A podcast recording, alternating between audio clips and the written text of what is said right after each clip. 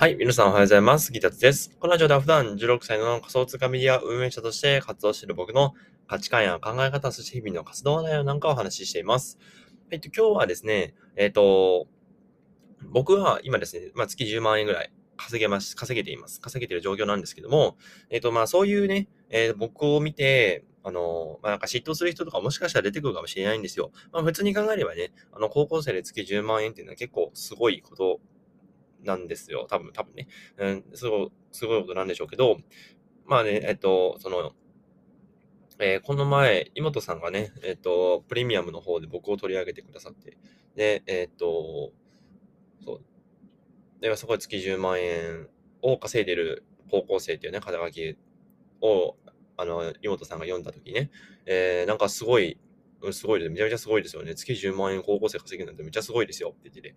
だからそれぐらい希少なんだなって思うかもし、思うんですけど、一方でね、やっぱそうやって高校生で月10万円稼いでる。まあこれ結構希少な部位でしょう。ただ、ただ、その希少な部位だからこそ、周りから嫉妬されるってことももしかしたら出てくるかもしれないんですよ。うん、これは仕方がないことなんですけど、まあでも、やっぱり嫉妬する人は出てくると。だってね、今、あの、大人の人で、えー副業で月10万円稼げてないっていう人も、まあ、わんさかいる中で僕は高校生で月10万円稼げてるわけですよ。うん。で、じゃあね、あの、今、そうやって嫉妬して、あ今めちゃめちゃ裕福な生活してるんだろうなとか、えっ、と、才能とかあるんだろうな、めちゃ努力できた人なんだろうな、親が恵まれてるんだろうなって、えー絶対そういう人が出てくるんですよね。えー断固拒否します。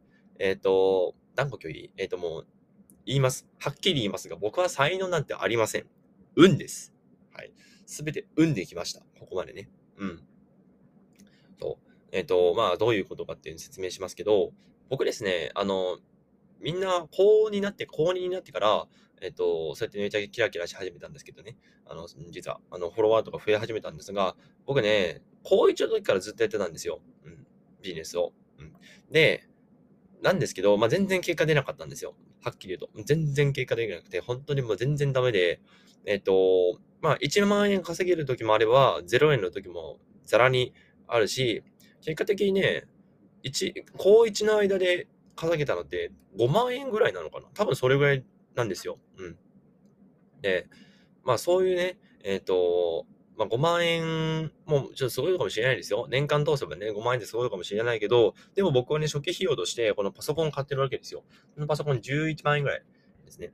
で、その他にもまたサブスク契約とかしてるやつもあるし、なので、まあ結構、なんていうのかな、キツキツだったんですね。うん。だからサブスクとかも絶対お小遣いの範囲内でっていうね、まあそういう性格があったりとか、うん。そう。えなので、そう。だから、えっと、収入源が月5000円のお小遣いが安定収入みたいな、もうそんな状況だったんですよ。うん。で、まあ僕のこの高1時代を知ってる人っていうのは、まあ、ほとんどいないんですよね。うん。高1の時はフォロワー100人ぐらいしかいなかったんで、で、高1の最後の方に周平さんに出会っ、周平さんとお話しして、で、えっと、それでフォロワーがまあ500人ぐらいに増えてって感じなんで、まあ、全然ね、高1のことを知ってる、高1の時の僕のことを知ってる人っていうのはまあいないんですけども、そういう過去だったんですよ、僕もね。うん。だから、えっと、まあ、さっきね、幸せな生活してるだろうなとかって言いましたけども、幸せな生活はしてます、正直言って。うん。やっぱりここまでお金稼げてると、あの、まあ、なんか嫉妬、なんかなんていうの、あの、し、もしかしたら人によっては嫉妬されるかもしれないんですけど、アマゾンとかで、まあ、あまりにも高いものはもちろん買えま、買えないですけども、まあ、ある程度旅行に行ったりとか、あとアマゾンとかでね、なんかちっちゃい必要な小物とかが出てきたときに、すぐにポンって買えたりとか。いや、そういうね、えっ、とまあ、自分への自己投資を惜しまなくなったっていうのはめちゃめちゃでかいですね。だからこれ、この教材買いたいんだけど、お金がなーっていうのが、まあ、結構なくなってきたっていう。そう。だから幸せな生活をしてます。結構幸福度高いです。多分ね。なんですけど、だからって才能あるのかなとか、才能あるんだろうな、親に恵まれてたんだろうなとかっていうのは一切ないですね。うん。で、親の話なんですけど、僕はね、まあ、別に親と仲悪くはないですよ。全くね。うん、全然仲いいんですけども、だからって親と、えっ、と、親がなんか社長とかね、あの、親が投資家とかそういうのでは全くなくて、本当にごく普通の会社員ですね。うん。なんなら最近あの、給料が減ってきてるらしいんで、もうそれやばいんじゃないかって僕はずっと言ってるんですけど、うん。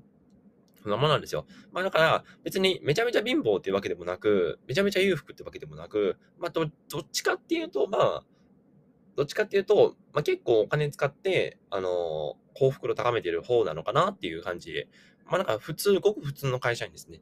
えっ、ー、と、この前お父さんの、えっ、ー、と、年収見たら700万円ぐらいだったんで、まあそんなもんかと。うん。そう、だから、僕の世帯収入は700万円ぐらいって思っといてくれたらいいです。まあお母さんも、あの、専業主婦なんで、えっ、ー、と、働いてないんですけども、うん。で、まあそういう状況なんですよね。で、僕は、えっ、と、親の力はほぼ借りてません。親の力は、まあ最初のパソコンを買った時に、えっ、と、アップルの、アップルストアで13万円ぐらいだったこのパソコンをね、えっ、と、それをヨドバシカメラで、えっ、と見つけてくれて、11万円で見つけてくれて、で、それで、で、しかもヨドバシの方は届くの早かったんですよね。だからそっちの方で、あ、じゃあこれでこれにするか？って言われて、あ、じゃあそれにするって。で、えっと、まあ、届いた、届いて、って感じなんで、最初の方は親に協力してもらいましたが、そこからはですね、まあほとんど親の協力とかは得ずに、自分の力だけでやっていったって感じですね。なんですけど、まあ最初の1年ぐらいは、えっと、まあずっとね、えっ、と、稼げずに。まあなんですけど、えっ、と、まあ4月にメディア代行の仕事をいただいてから、まあ結構いい感じになってきたっていうのが過去の話ですね。うん。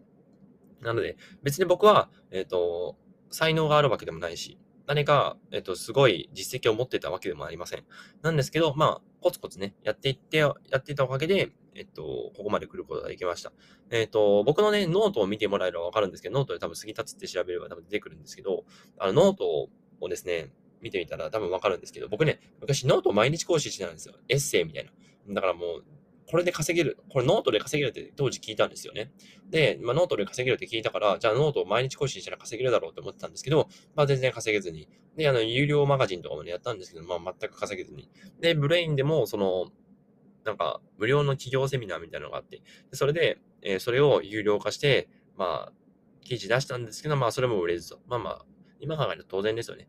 フォロワーも、フォロワーもいないし、まあ、拡散とかもしなかったんで、まあ、全くそんな売れる余地はないんですけど。うん。まあ、なのでそういう感じなんですよ。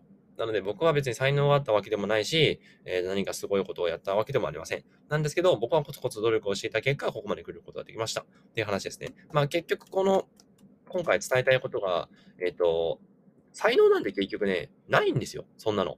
才能なんかないの。あの、大谷選手ぐらいまで行ったら才能とかあるかもしれないけど、あの、イチローさんだって才能とかは別にないわけですからね。